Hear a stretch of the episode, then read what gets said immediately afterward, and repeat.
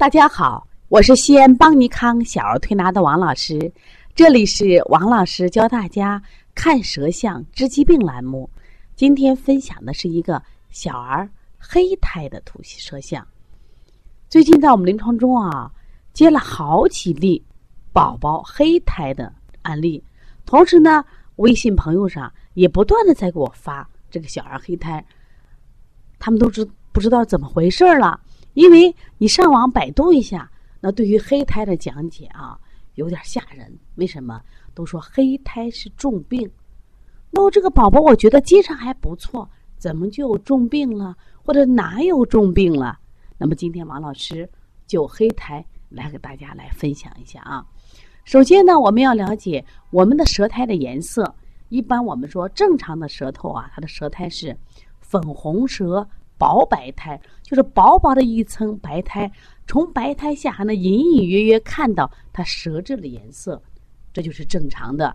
那么还有些孩子呢，因为吃多了积食了，它是厚厚的白苔，通过白苔看已经看不到舌下肌肉的颜色了，这明显的积食，但还没有完全化热。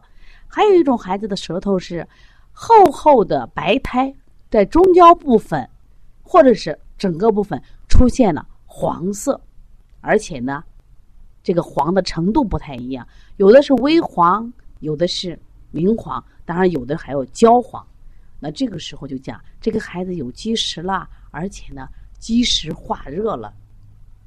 还有一些孩子的舌苔呢偏灰色，这往往就是呃黄色过渡到灰色，也就是说灰比黄程度还更深一些。那下来就是我们现在要讲的黑苔了。啊，小孩伸出舌头啊，黑漆漆的一块儿，啊，家长肯定要吓一跳呀。怎么会出现黑色呢？我们先排除染色，比如说我们吃了啊一些这个，比如说蓝莓，小孩蓝莓染成啊这种灰绿色，啊，还有一些孩子过度使用抗生素也会染色，啊，还有一些孩子已经吃中药啊，他可能出现也染色，是水果染色。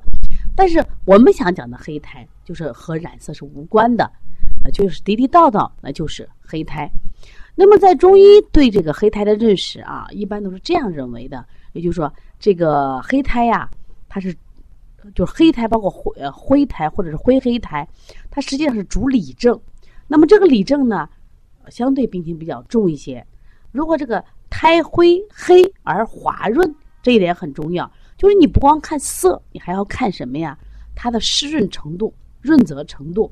如果它是滑润的，但仔细看它的舌质，却是淡色的。就仔细看它，因为它不是满满白满舌都是黑苔嘛。如果你能看见它周围的舌质颜色淡白的，这个苔虽然灰，但是呢，颜色那个水润度却是滑润的啊。我们说这样的是阳虚内寒，或者是寒湿内伏。这是一个寒症，就是寒到极处的时候，它也会出现黑苔，其实也是聚集的原因。那么，如果你看这个孩子伸出舌头以后，苔是灰黑的或者偏黑色，甚至还有什么呀？这个焦黑色，那么这个舌头可能干干的、无水，甚至有苔裂的现象。那么这种情况呢，啊，我们再看他的舌质，如果舌质的颜色又偏红，甚至呢偏。红还紫一点颜色，我们认为这个孩子是热症，这是热极伤阴的结果。看，同样是黑胎，解释却不一样，是根据什么来判断呢？关键看见他的舌头的水润度。因为咱们中医看舌诊的时候讲，这个舌干，这说明他阴经少。那么阴经少是一副热象。如果这个孩子伸出舌头来，水漉漉的、水滑的，说明这个孩子的湿气重。这跟寒有关系，跟阳虚有关系。那我现在来分析一下，我们临床中接的这个宝宝的舌苔啊，这个宝宝什么情况呢？呃，这孩子只有九个月，这个来的时候呢，孩子有舌苔，关键是啥？这个孩子晚上不睡觉。哎呀，他妈说从这个加了辅食以后，这娃就不睡嘛。到了晚上精神好的很，白天也不睡。你看这个八九个月的孩子啊。一天就睡六七个小时，最多了七八个小时，而且到晚上就给你嚎啊哭呀。说我们有了这个娃以后啊，头大的太难养了嘛。那这个孩子就是一个什么呀？黑胎，而且呢，这个孩子呢，仔细看他的舌黑胎的像偏干，我就想你这娃受热了。他说怎么就受热了呢？我就问这个孩子加辅食了，因为是加了辅食以后发生的问题啊。他说加了都吃什么？他说我们吃米粉啦，我们也吃水果啦，也吃肉了。那我就问都吃什么肉了？咦，肉吃了好多了，我们羊肉、牛肉我们都给吃了。我说你怎么吃的？要把这羊肉煮了烂烂的，给它剁碎。每天吃饭给他吃，他也爱吃。哦，水果呢？哦，凡是能买着的水果，我们都给孩子吃，只要孩子爱吃。问题出来了没有？啊，我发现这个孩子，他的舌苔之所以变成黑苔，是内热积累形成的。我说你给孩子吃成这样子，孩子干什么呀？你看这个肚子呀，你摸着也烫，然后脾胃郁热，他怎么能睡好呢？第二个呢，这么点儿的孩子你怎么能吃羊肉呢？这个羊肉它是一个发物，它是一个热性的食材，因此呢，你给他吃羊肉，所以说这个孩子就会出现什么呀？热盛、伤阴，而且他睡眠不好嘛，他睡不着嘛，他燥嘛。所以像这里的孩子呢，他这个大便的情况一般半干燥或者是什么呀？几天不拉，那这个小宝宝就是这样的情况呀。啊，然后这个不拉嘛。有拉一次大便臭的很，我说你这个孩子就属于胃肠胃肠燥热型的，那你这个问题怎么出来？我说第一个，你首先把辅食要停了，不能再吃了。最近调理期间，另外呢，后来加辅食，一个孩子清淡，因为在一岁内的孩子不能这样加辅食，他蛋白类的食物、热性的食材一定要少吃，肉呢最好放到一岁以后加。第二个呢，因为这个孩子不拉是个大事儿啊。我不拉，你想想看，孩子这个肠道就像我们的下水道一样，如果不拉，今天影响的可能只是睡眠，但长期以来呢，这个孩子就会生病啊，积食、咳嗽、积食、发烧，甚至高热惊厥。然后呢，长期睡眠不好，是不是影响这个孩子的这个发育呀？我说你要改变。另外，这个孩子还吃母乳，妈妈也特别爱吃肉。我说妈妈的饮食是不是也要改一下来？哦，说饮食要均衡营养就可以了。千万不要认为多吃肉有营养，多吃水果有营养。在这里，我想纠正一个观念在哪儿呢？就是好多妈妈说：“哦，是我们把肉做的可惜的可烂可烂。”我说：“肉做的可烂可烂，只是解决了他口腔咀嚼、可能胃蠕动这种压力。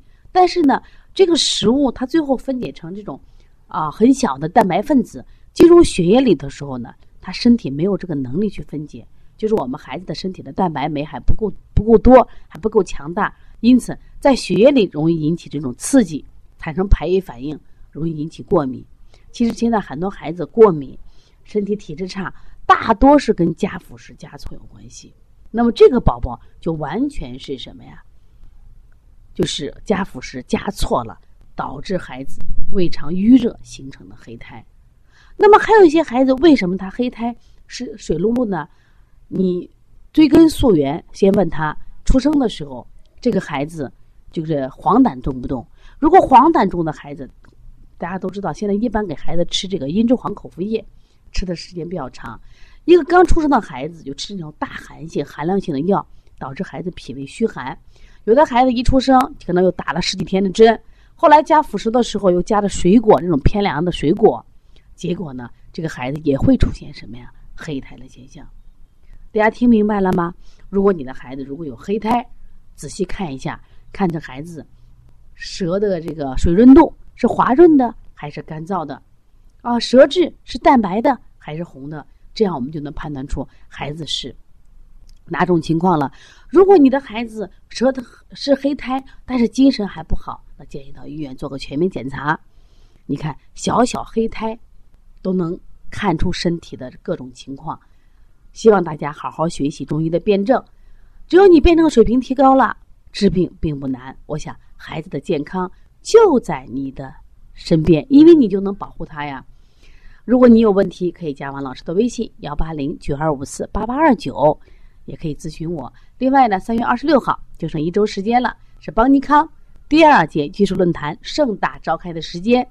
这次论坛我们重点给大家分析这个过敏性咳嗽。肺炎咳嗽的支原体肺炎咳嗽、大叶性肺炎、小叶性肺炎咳嗽的中中西医思维的辩证及。及调理方法。另外呢，在这次会上，我们将隆重的推出，当然这也是全国独家播出啊，邦尼康自行研发的邦尼康普拉提儿童呼吸功能训练法。